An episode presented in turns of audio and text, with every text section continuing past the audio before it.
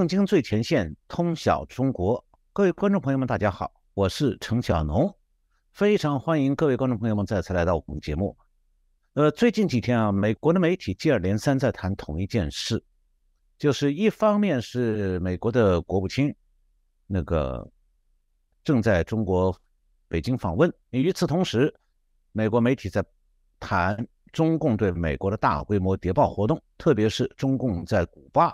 拉丁美洲的古巴设立了对美国的电讯监听站。那么，连续看到这些新闻报道，在我脑子里就马上会跳出来一个词，就是所谓情报战。这指的是啊，情报战指的是说无形战线上的两个国家的对抗。那有人可能好奇哈，作为一个学者，为什么会有这样反应？一看到这个。中共在古巴设电讯监听站，就会有情报站的反应呢？我觉得我想了一下，可能跟我这三个方面的兴趣有关系的。一个就是我少年时代看过的中共翻译并且内部出版的一本白皮书。那我今天或者会介绍这个东西，因为那是一本关于美苏间谍战的书。那另一部分，就另外一个原因就是我对苏联的研究啊，不可避免的要涉及很多关于克格勃的事情，因为这个苏联的克格勃这个庞大的特务机器，它不仅关系到苏联时代苏联整个社会的每一个方面都受到克格勃影响，而且克格勃这个特务机器并没有解散掉，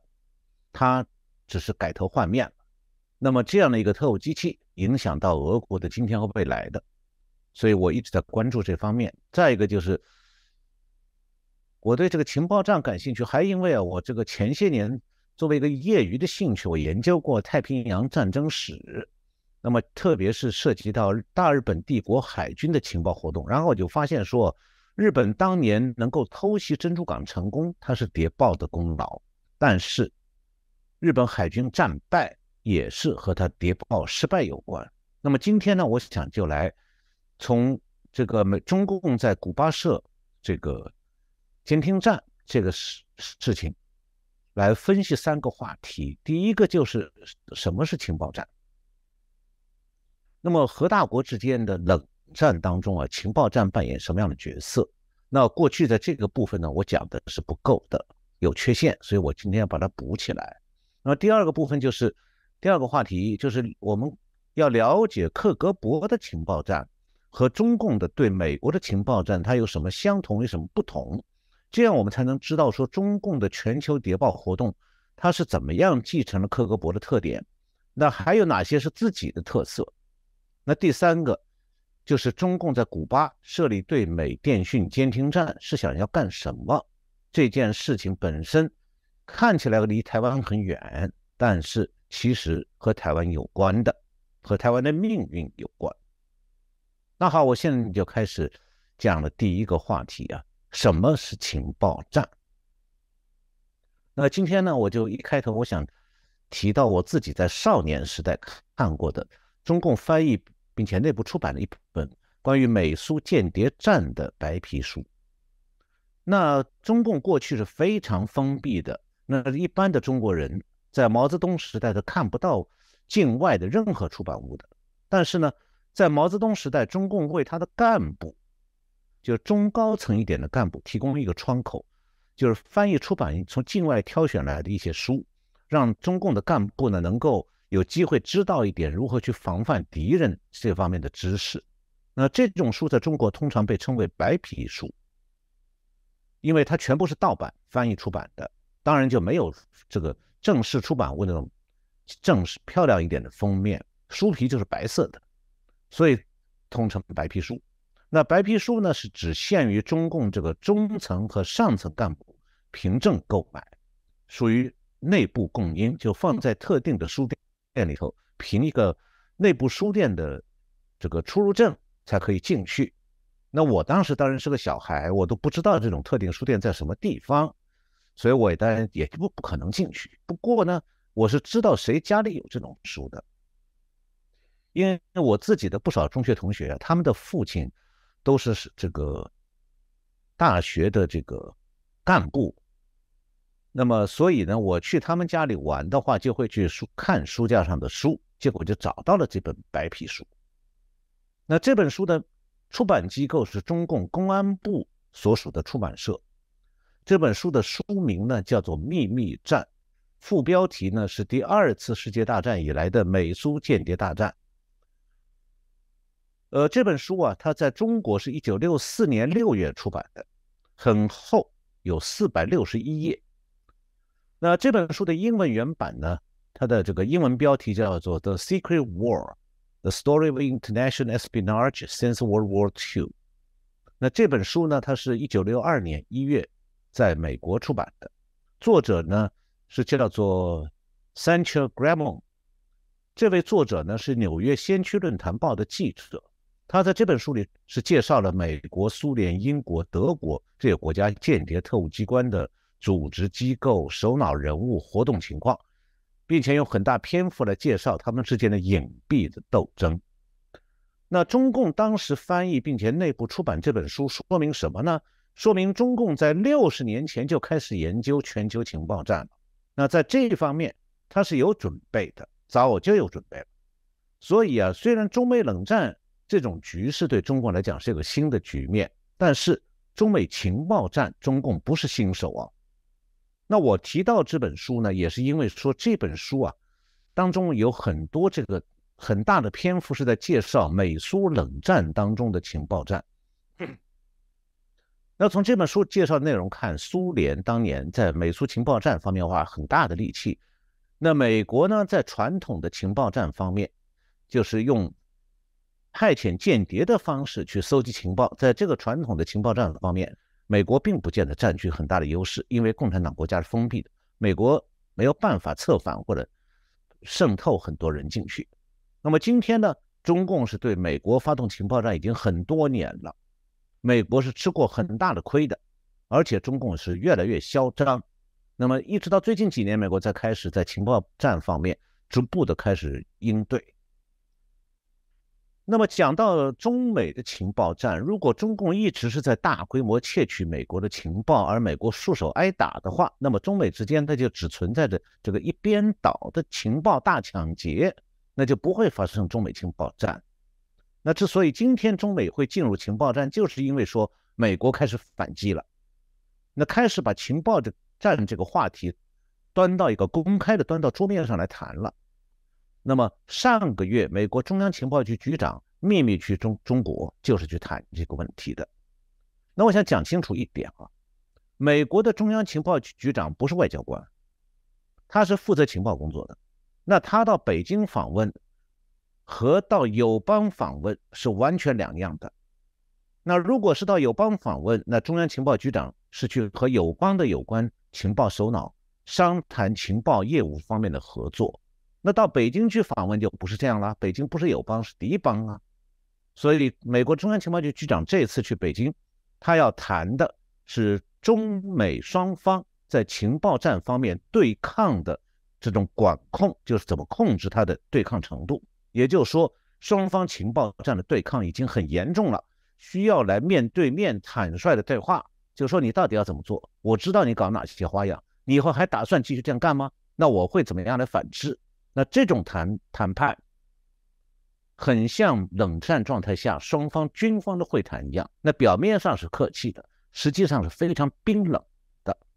是属于一种叫做危机对话。那据媒体报道呢，这次中央情报局局长到北京是中共同意并且做出安排的。那中共而且罕见的让自己的情报首脑出面，和美国的中央情报局局长会谈。那么，美国中央情报局局长呢是强调说，美中两国在情报领域要保持沟通的渠道，让这个渠道畅通，它是非常重要。那实际上，美国中央情情报局局长的访问呢，是试图和中共沟通，争取把中共的谍报活动适当的规范化，来降低中美双方的情报战在冷战当中升级的这个速度，不要这个升级的太快。因为升级快了，又会加深冷战的程度。那美国有一家媒体 CNN，他采访了美国亚洲协会政策研究所的中国分析中心的一个资深研究员叫 Lyle Morris。这个 Morris 对 CNN 表示说呢，现在中美情报战本身已经成为美中关系复杂化的一个因素。那这种危机对话可以讲已经陷入1979年以来最差的境地，迫使中美两国都要更加重视情报搜集工作，以便互相了解对方的能力、行动以及他全球的战略意图。那么是是不是说这个中央情报局局长去北京秘密访问一次，中美情报战就会熄火呢？当然完全不可能的，因为冷战格局一旦固定化，它就是不可逆的，没有办法掉头。冷战不可逆这个道理其实蛮简单的，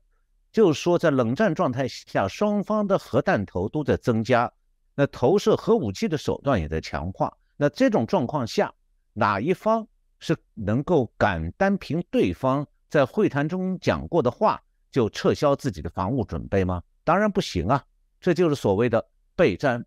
才能比战。那我想告诉各位啊，我在两前两个星期的节目当中都谈到了中美冷战格局的固定化。那现在呢，中国民间也意意识到这个问题的严重性，开始讨论这个话题了。比方讲，这几天中国金融界有一个叫做“二零二三年”。格隆会策略峰会，这是中国国内的金融界的一峰会。那讨论的主题呢是说，中国已经出现了去开放化，就是这个不是继续开放，而是逐渐收缩，把开放的这个部分逐渐减少。一个是去开放化，第二是去市场化，第三个去泡沫化，指的经济泡沫，还有第四个是欧美国家的去中国化，说现中国面临。这样四个典型的趋势，而且认为说中国的未来取决于这个四个化，就是去开放化、去市场化、去泡沫化和外国的去中国化。那么再有就是这个会议呢，还在研判说中国面临习近平讲的风高浪急、惊涛骇浪这种局面到底会怎么样？那这样的动向显示什么呢？就说中国国内也在关注中美冷战格局固定化这种局面。当然了，他们不敢照我的这个分析框架来分析哈。那么其实啊，我前先前呢，在讲到中美冷战格格局固定化的时候是有缺陷的，那就是说我没有把西方针对中国的反间谍活动啊拉高到中美冷战的情报战这么一个比较高的层次。我在先前节目里呢是有谈到中共大规模盗窃美国的技术和军事机密。不过我当时主要是把眼光放在美国这个反间谍业务的 counter intelligence 在这个层面上，就是说美国如何对付中国的间谍。那我在以前节目里也谈到过中共对台湾的谍报活动，那也是是从反间谍这个层面去分析的。不过现在看来啊，如果从中美冷战的角度去看的话，其实我是应该把中共对中共的谍报活动的观察要换一个角度，那就是说。要了解中共面向全球的谍报活动网络，还有它的活动规律，你这样才会了解说，中共对台湾的谍报活动其实只是中共的全球谍报活动的一个部分而已。那在中美冷战格局的固定化这样一个过程当中，中美双方一波又一波的情报战，不但是中美冷战的主要部组成部分，而且可能也是媒体的宠儿啊，因为啊。除了在军事上冷战中的对抗啊，这个媒体不是还会发现说，哎，关于中共间谍报活动的新闻不断会出来，那就会让这样的话，情报战就会让中美关系不断的处在颠簸当中。那像今年二月份，中共的间谍气球事件刚刚过去，然后布林肯这个国务卿就只好取消对北京的访问。那么接着，古巴情报站。呃，古巴这个这个设立中共设立监听站这件事情，又在布林肯访华前夕出来了，这毫无疑问都是造成中美冷战升级的一个因素。那这两天美国国务卿布林肯访北京的时候，美国的媒体啊，很多不是在谈中美关系要缓和，呃，这点请大家注意啊，美国媒体基本上没有在谈中美关系可以通过这次国务卿访问北京就访缓和。而是相反，他们在是反复在讲什么呢？在讲中共对美国的大规模谍报活动。所以很显然的，布林肯这次是试图缓和中美关系，这个外交努力啊，已经受到了中美情报战牵制了。那美国媒体，我下面简单介绍一下哈。最近啊，在中美情报战方面有一系列的报道和分析，比方讲，《华尔街日报》六月九号有篇报道，标题是中国在古巴设潜艇站展现雄心，将中美交锋推至美国的国家门口。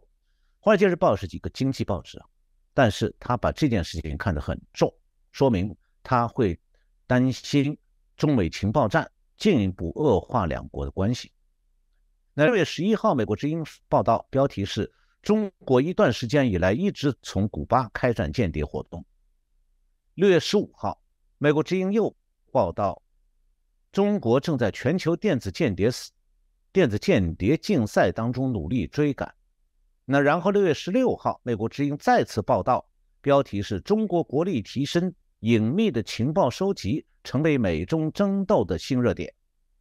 另外呢，CNN 在一篇分析报道中也是提到说，像情报侦搜这样的间谍活动，它本来是隐秘的，是避免让公众知道的，但现在却成为美中两国过去几个月来一直争论不休的一个议题，甚至。成为美中两国关系中一个新的热点，这热点呢，当然不妙啊，不是什么好事，是让冷战升级的。美国媒体这样的报道实际上说明啊，中美情报战在一定程度上抵消了中美外交这个这方面所起的缓冲作用。用通俗的话来讲呢，就是说外交啊，你是戴着白手套和对方握手，降低敌意，是吧？但是呢，情报站是干什么呢？是我握你手的同时，我从你口袋里放一个窃听器，或者呢，我从口袋里把你机密文件偷出来。你大家想一下，你在判断冷战双方，比方中美双方，他们到底关系会怎么样的时候，你是要看他们双方握手是那张微笑微笑的照片呢？你还是注意到说这红色大国在谍报活动当中又有什么新动作被抓住？这个就是为什么。中美情报战呢，会在一定程度上抵消中美外交的缓冲作用，也是为什么我今天从这个角度切入来谈这件事情，因为它其实不是小事，是大事。如果不懂这一点，呃，以为说这个中美关系只要通过什么，甚至习近平和拜登见一面，或者是怎么样，或者克这个布林肯去北京访问一趟。然后中美关系就好转啦，然后从此平安无事，没那么回事儿。因为情报战本来就是冷战双方很激烈的一个战场，一个领域。所以下面我第二个话题就来谈，中美冷战刚刚开始只有三年多嘛，那么问题是，我们从中怎么找出经验来分析这其中这个中美冷战当中？情报战的特点呢，有一个管管道，一个方法，就是说，你从美苏冷战当中情报战的经验和教训，来帮助理解今天中美冷战当中情报战的特点。因为实际上也只有了解到克格勃的情报战和中共对美国情报战的相同和不同，你才能知道说中共的全球谍报活动，它是怎么样继承了克格勃的特点，又有哪些自己的特色。呃，我先这个在这个话题，我先简单介绍一下什么叫做核大国之间这种冷战。它其中一个主要组成部分是情报战。那情报战主要有几个方面呢？三个方面。第一个方面就是红色大国通过有计划的用大量资金投入作为支撑，在美国大规模策反为中共窃取情报的线人或者间谍，然后布下庞大的间谍网络。渗透到美国的要害部门，它目的不光是说针对有针对性的去窃取美军的动向、美军的技术装备，还有军用技术研发方面的资讯，它也试图去干扰美国的决策和指挥系统。那么在这个部分啊，我现在只是谈到了中共对美国的情报战，我比较没有谈美国对中共的情报战，原因是什么呢？在这个第一个部分，就是派人力间谍渗透对方社会，美国是比较吃亏的，因为美国是开放社会，中共很容易渗透，就和台湾一样。是开放社会，所以中共渗透到开放社会里去策反人并不难。但是中国是个封闭社会，它的内部监控非常严，所以中美国是没有办法像中共那样大规模的渗透和策反的。因此啊，对美国来讲，在这个渗间谍渗透这个层面，这个中美双方的渗透是不对称的。中国渗透的力度非常大，美国的渗透力度非常小。那这样的话，当然就会让美国受到潜在的伤害和威胁，这也就会迫使美国必须要在中美冷战当中来保持自己的反制能力。也就是说，中美冷战的升级，它不见得是军事领域威胁造成的，情报战的威胁也会导致冷战升级。就是这次古巴这个监听站的事情发生以后，我后面会细讲啊。呃，昨天。呃，美国参议院呃众议院的外交委员会的这个主席麦康就在喊话说，布林肯这次到北京去，首要的话题就是台湾的安全。为什么？麦康已经从古巴监听站闻到了冷战升级的味道。那是不是说布林肯这个？去北京访问一下，中共就会在中美情报战当中收手？那那当然不会。所以今后情报战这个领域的突发事件啊，它不仅会导致两国政治、外交、军事层面、谍报、情报战层面不断的有突发事件，它还可能造不会不不时的造成对商界产生随时可能产生冲击的状况。那这种局面说明啊。媒体现在已经不能够仅仅关注中美双方的外交谈判和军事动态，因为商界需要更加知道说中美情报战可能引起风波啊，这种风波是会冲击到商业供应链的，所以商商界尤其也需要知道中美情报战的资讯，要从中来做判断。因为对企业来讲的话，中美冷战格局的固定化就会引起经济全球化。就被中共的冷战行动撕裂，像这样的策略议题，这种撕裂，全经济全球化被撕裂是被中共撕裂，这不是中这个台湾的台商或者是美国的商界、欧洲的商界，它可以左右得了的。但是商界左右不了经济全球化被撕裂，但是商界必须，他必不得不时刻关注这个。中美情报战这些事情，因为这些事情关系到这些企业的生存。这刚才讲的这个第一个情报战的第一个层面是人力间谍的渗透，那情报战第二方面呢，就是中共的情报部门当中有一个技术侦查部门，它通过互联网入侵美国的各种网络，从军方的网络到联邦政府的，一直到民用的供水供电部门的网络，中共在全面的渗透。攻击，然后入侵美国的互联网，然后全面搜集各种数据。比较典型就是他把美国联邦政府雇员的大部分档案都偷走了，而且把美国军方的高科技机密也在不断的窃取。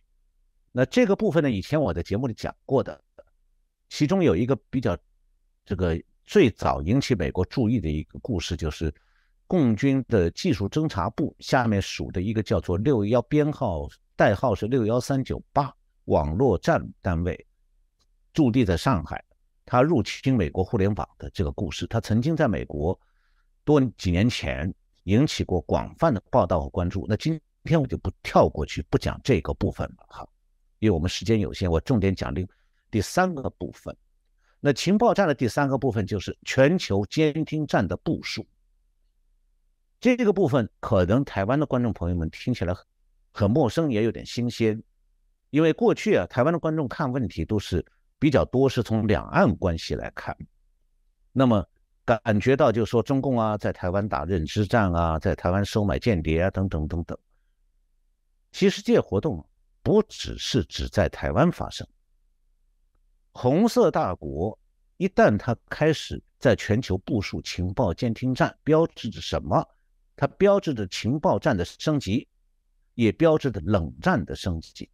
这个特点就是在全球部署情报监听站，它是美苏冷战和中美冷战的共同特点。那么，红色大国在全球部署情报监听站，它是属于用监听设施去抵近侦查，就是我到我想搜集情报的那些国家，靠近他们或者就在他们国家内部抵近侦查。那当中又分两种，这种监听站，一种是被动型的防卫侦查，另外一种是主动型的情资搜集。那这两种侦查的性质是完全不同的。被动型的防卫侦查指的是什么呢？比方讲，用远程雷达去侦查对方飞弹发射的动向，还有它发射地点、发射的时间，目的是什么呢？这都是，呃，还有这种就是美国的电子侦察机，我们上次提到过，到南海去侦察中共战略飞弹、核潜艇的讯号，这都是我防守型的安排。目的是很简单，延长这个防守方，比方美国或者台湾，对对方发动飞弹攻击的这个预警时间可以延长，因为我早早的侦查到你发射的时间，我就能多得到到两分钟的时间，在飞弹飞行过程中，我这边就开始做反击的准备，比方准备怎么样击落那枚飞弹，还有就是呃做好更多的防范准备。那么。这种这个，这是攻击这个防守型的安排啊，就侦察对方是为了我的防守。那还有一种呢，是侦察对方为了攻击对方。比方讲，红色大国在全球部署监听情报监听站，它针对的是美国的海外的军事设施，还有美国本土，它去实施抵近的侦察，就一步一步靠近你。为的是呢，全面搜集对方，比方美国的所有的电子资讯。目标也很简单，就是为了寻找你的漏洞，我从中找到我攻击的时机和攻击的方法。那我看，我为什么今天特别讲把这个这个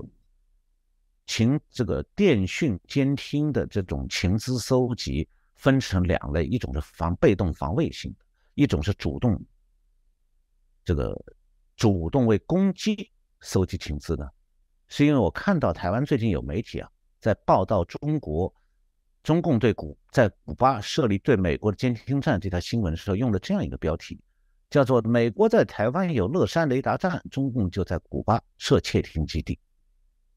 这种讲法很容易让不了解冷战当中情报战的观众啊产生困惑，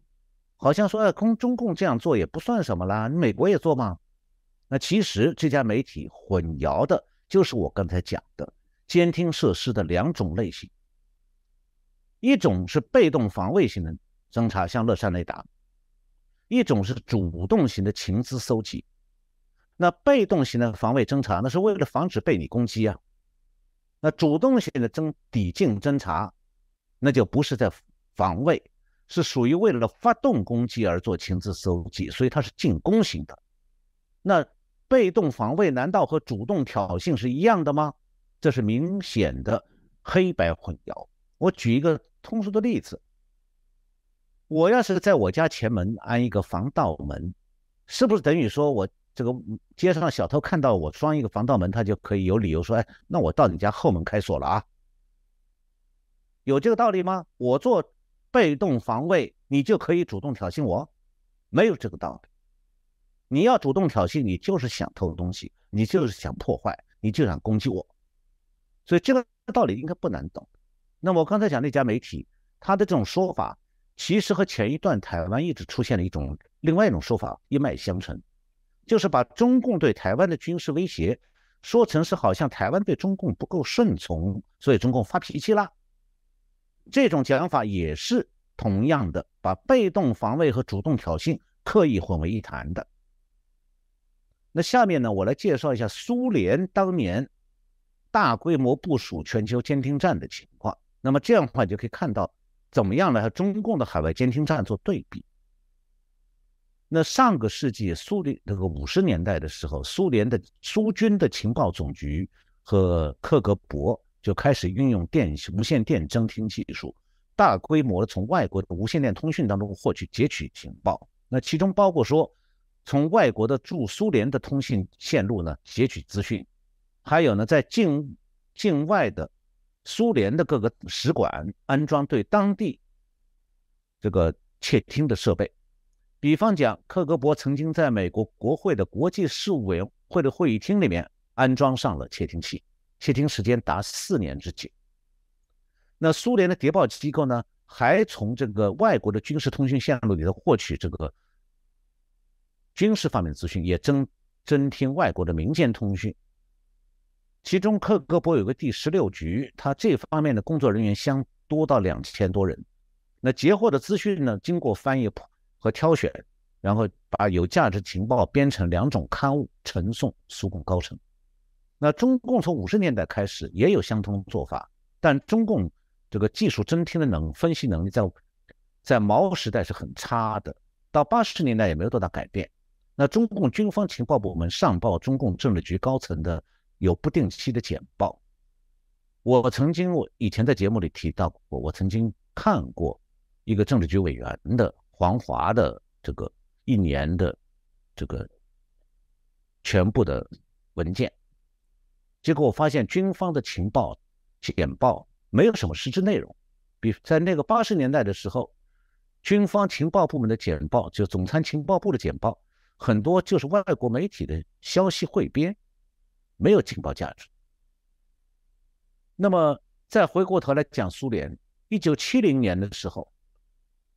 克格勃开始在驻外的领使领馆设立了十五个无线电接收站，那十年以后增加到三十多个接收站，那分布范围之广，分布全世界。我现在念一串清单哈：美国的旧金山、纽约、华盛顿有莫斯科克格勃的监听站；那加拿大的 Montreal、墨西哥、古巴、巴西、冰岛、英国、挪威、法国。西德又特别多，西德的波恩和科隆，奥地利的萨斯堡和维也纳，还有东德的东柏林，另外就像瑞士、意大利、葡萄牙、希腊、荷兰、比利时、南斯拉夫，在土耳其的安卡拉和伊斯坦布尔，再有伊朗、埃及、叙利亚，呃，日本、北京、越南、印度尼西亚，还有非洲的肯尼亚这些国家，克格勃都设了监听站。那其中，苏联设在华盛顿和这个纽约的监听无线电接收站，每年能接获几千条资讯。他还曾经窃听美国的总统、国务卿出访的时候，在专机上通过华盛顿郊区那个 Andrews 空军基地和白宫的谈话。我这样介绍，就是为了大家了解中共在窃听什么。克格勃干的，中共都在干。那在军事技术方面，克格勃还截获。美国洲际飞弹还有空军、海军战斗机的相关资讯。另外，他们也在截接收这个，就是截获美国各大飞机制造公司和电脑公司之间传真的资讯。再就是美国反导弹、反潜计划的绝密资讯。另外呢，就是美国的联邦调查局对苏联的驻美国使使领馆啊有。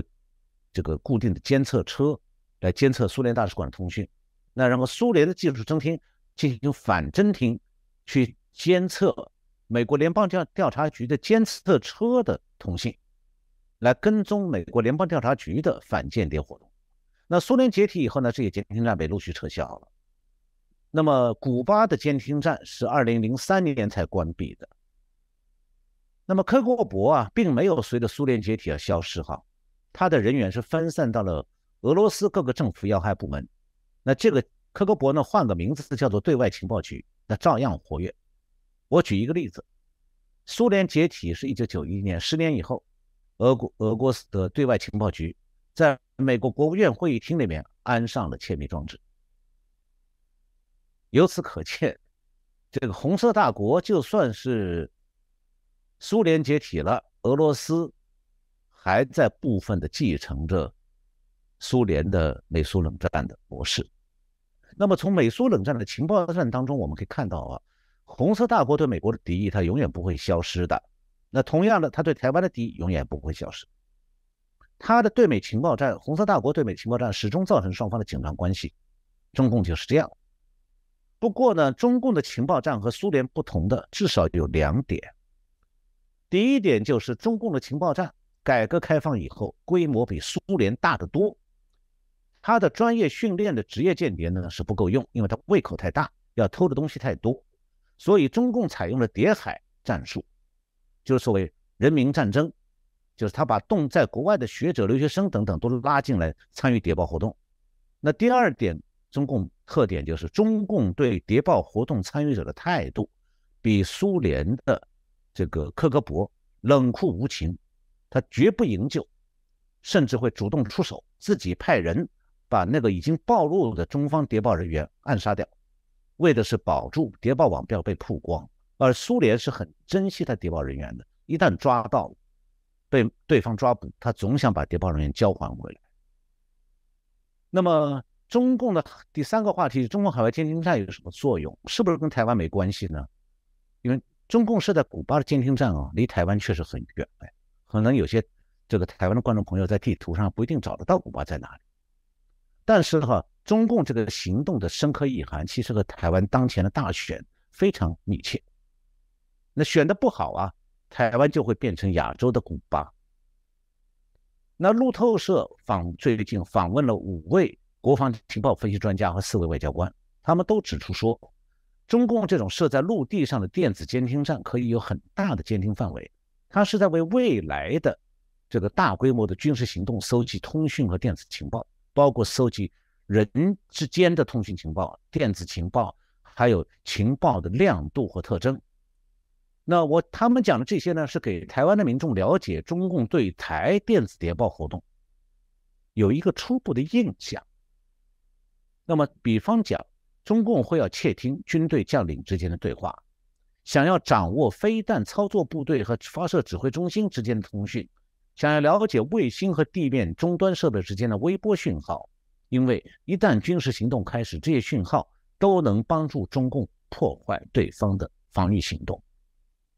虽然现在是有光纤、光纤的电缆，还有行动通讯网络，但是呢，这种电子讯号的搜集啊，呃。变得困难一些，但并不是完全不能破译。而且军方现在还在会继续使用一些无线电通讯，所以这中共的监听电子监听行动会对海军的船舰、空军的侦察机、卫星或者潜舰都会加强监视。那中共在古巴设立的这个监听站，它是位于古巴首都哈瓦那南部一个小镇山区小镇上，有一条小路的尽头。通到了一个带铁丝网的、带刺铁丝网围起来一个军事禁区。这个军事禁区是中共在古巴的飞地，根本不归古巴管，是中共的海外军事禁区。这个监听站是中共在二零一九年就开始升级，它原来在古巴的一个情报收集设施。那么，据路透社十六月十四号报道，记者记者是看到说，在这个禁区里边，在山顶上。有大型的这种抛物面天线，简称叫大锅。那美国是认为说，这个秘密基地在古中共在古巴的秘密基地，就是用来监听美国的电子通讯的。那为什么中共要跑到靠近美国佛罗里达州的这个古巴去设定监听站？我前面提到过，苏联在当年在美苏冷战当中就这样做过，原因是古巴离美国的佛罗里达州只有一百六十公里，所以。在古巴的这个监听站是可以监听美国整个东海岸的通讯，还可以监听军用还有民用的太空发射活动。因为佛罗里达州有美国的太空军基地，也有美国这个航太总署就 NASA 的一个肯尼迪太空中心。另外，佛罗里达州还有十多处陆军和海军的基地。那另外，就是从技术层面来讲的话，因为古巴是接近赤道的，所以比较容易监测地球上静止的。轨道上的军事卫星也比较容易观测。我们台湾可能现在听说过的这个马斯克那个 Space X 太空公司的星链，就 Starlink 这个卫星网络是民间公司发展的。那么乌俄乌战争爆发以后呢，乌克兰军队就经常通过星链它的服务来保持通讯。那么佛罗里达州这个中共监听站，它也是用来监测星链的通讯的。那澳大利亚有一这个有一个国立大学的澳洲国防军学院的呃 Carl Teissier，Carl Sayer，他呢指出说，共军的侦察能力要赶上美国和盟友呢，还差很远。但是中共在古巴设立电子监听站，是中共在中美冷战当中开辟了情报战的新政新新战线。那单单是中共在美国眼皮底下的古巴建立大型的永久性设施，就是反映了中共全球野心的重要象征。所以呀，现在台湾的民众啊。对台湾的台海的局势，是真的要有一种新的国际观。为什么呢？中共对台湾的企图，现在越来越证明讲是他全球野心的一个部分、一个环节。那现在台湾有一些个政治人物，仍然是把两岸关系紧张啊，看成是台湾政党和中共之间茶壶里的风波。那这样故意的误导，是真的在贻害国家。其实啊，从过去十多年当中，这个习近平通过军事改体军事体制改革，把原来隶属于总参谋部第三部的技术侦察部和他的太空部队、网络战部队合并，起了个新的名字，叫战略支援部队。那单单从这个战略支援部队这个名称，就能够暴露出来中共的野全球野心了。他要支援什么？就是在战略上要为向中共向全球扩张提供技术支持。这就为什么他跑到古巴去。建立监听站，那几年前中共现在已经建了多少监听站呢？在全球呢？几年前中共的战略支援部队已经在非洲南部的纳米比亚、东非的肯尼亚、南亚的巴基斯坦、南美的阿根廷设立了追踪和指挥站，现在又把监听站设到美国大门口了。那美国国防部有个报告认为说，中国可能还在考虑进一步在亚洲的缅甸、斯里兰卡和非洲的坦桑尼亚、Angola。这些国家再建军事后勤设施，这些国家就是中共准备建军事设施的有十四个。那中共的古巴监听站是离台湾很远了，但我们不能以为说这件事情远在天边，跟台湾没什么关系啊。实际上，这件事对台湾的国家安全讲是一个警讯，因为它除了彰显中共的全球野心之外，还让台湾看到说，中共试图吞并台湾之后，它的军事战略意图是会怎么样展开的。也就讲，中共要吞并台湾，统一不过是个借口，他还想把台湾作为他推进全球扩张的一个立足点。那古巴和台湾不同，美国不想吞并古巴，那古巴内部也没有什么试图和美国密切合作的势力在公开活动。那我在上个星期的节目的会后聊天室里，我讲过两句关于台湾的核与战，有我讲的两句话。就是一共十个字，就是冷战保和平，求和毁和平。这两句话的意思和人们一般的常识的理解是完全不同的。什么叫冷战保和平？我在上一期个星期节目讲得很清楚了，就是说中共升级冷战，中美冷战的结客观结果是说，美国对中共的反制反而遏制了中共发动台海攻击的行动，所以在中美冷战状态下。看起来国际对抗局势在升级，但是台湾反而得到了和平。这个和平有可能和美苏冷战当中欧洲在美苏冷战状态下保有四十多年的和平类似。那么求和毁和平的意思是什么？就是说，我们需要要从中美冷战格局固定化这样一个全球视野来理解。那既然中共的全球野心那么炽烈，而台湾有些人物想用什么和平宣言啊、什么某某共识啊去讨好中共，或者干脆提出来要建金门大桥这种荒唐计划，那如果这样的候选人当选了，他们的做法就会毁掉台湾未来的和平，因为，你向中共示好求和，你完全不能够扑灭中共的全球野心啊，你反而是为中共加快和平统一铺平道路。我看到节目的留言区有人讲啊，呃，我你不应该指责台湾的在野政治人物愚蠢。那我也想想说啊，在台湾要选总统的人，如果这样的简单道理，对中美冷战格局固定化这样简单道理都不懂，那不是愚蠢是什么？我看到这个去年年初啊，台湾的呃，就是欧洲议会有一有这个人民党党团的有一个德国人叫 Manfred Weber，他曾经警告讲说。中共挑起台海紧张局势啊，台湾会变得有点像亚洲的西柏林。那他是用美苏冷战例子来比喻中共选择台湾作为全球扩张的突破口这个意思。那现在中共设立古巴监听站的举动呢，对台湾的警讯来讲，就是如果台湾不能够在中美冷战状态下依照台湾多数民众的意愿维持现状、保住和平，而是被某些政治人物引导到被迫和中共统一的路上去，那中共马上就会驻军台湾，设立多处共军的监听站。那个时候，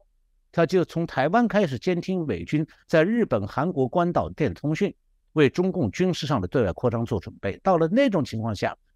就算中国还没开始对美军展开进一步的军事威胁，台湾也已经会变成亚洲的古巴了。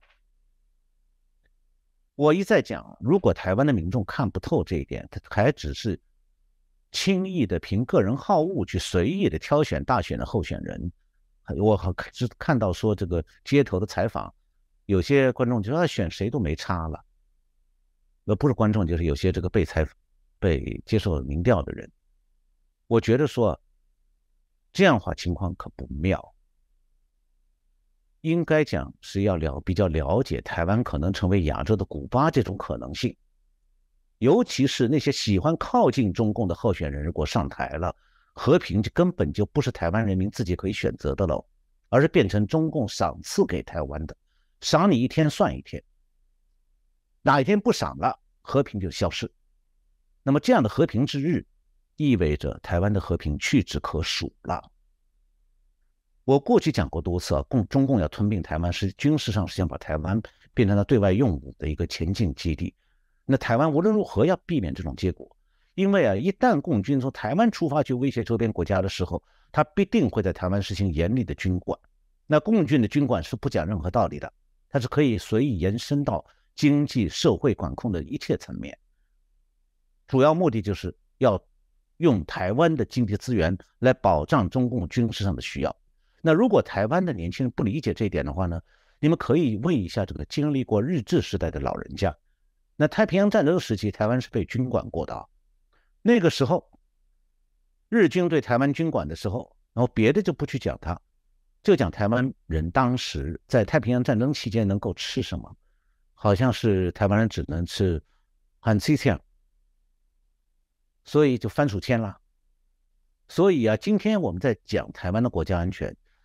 就是要起码必须要避免被骗到最后让共军军管。这个就是用国际眼光、前瞻的眼光来看待台湾当下的大选。我今天就讲到这里，谢谢各位观众朋友们来收看我们的节目，我们下次节目再见。呃，等一下，我们的直播就要开始了，欢迎大家，呃，进入我们的聊天室。再次感谢大家收看我们的节目，下次再见。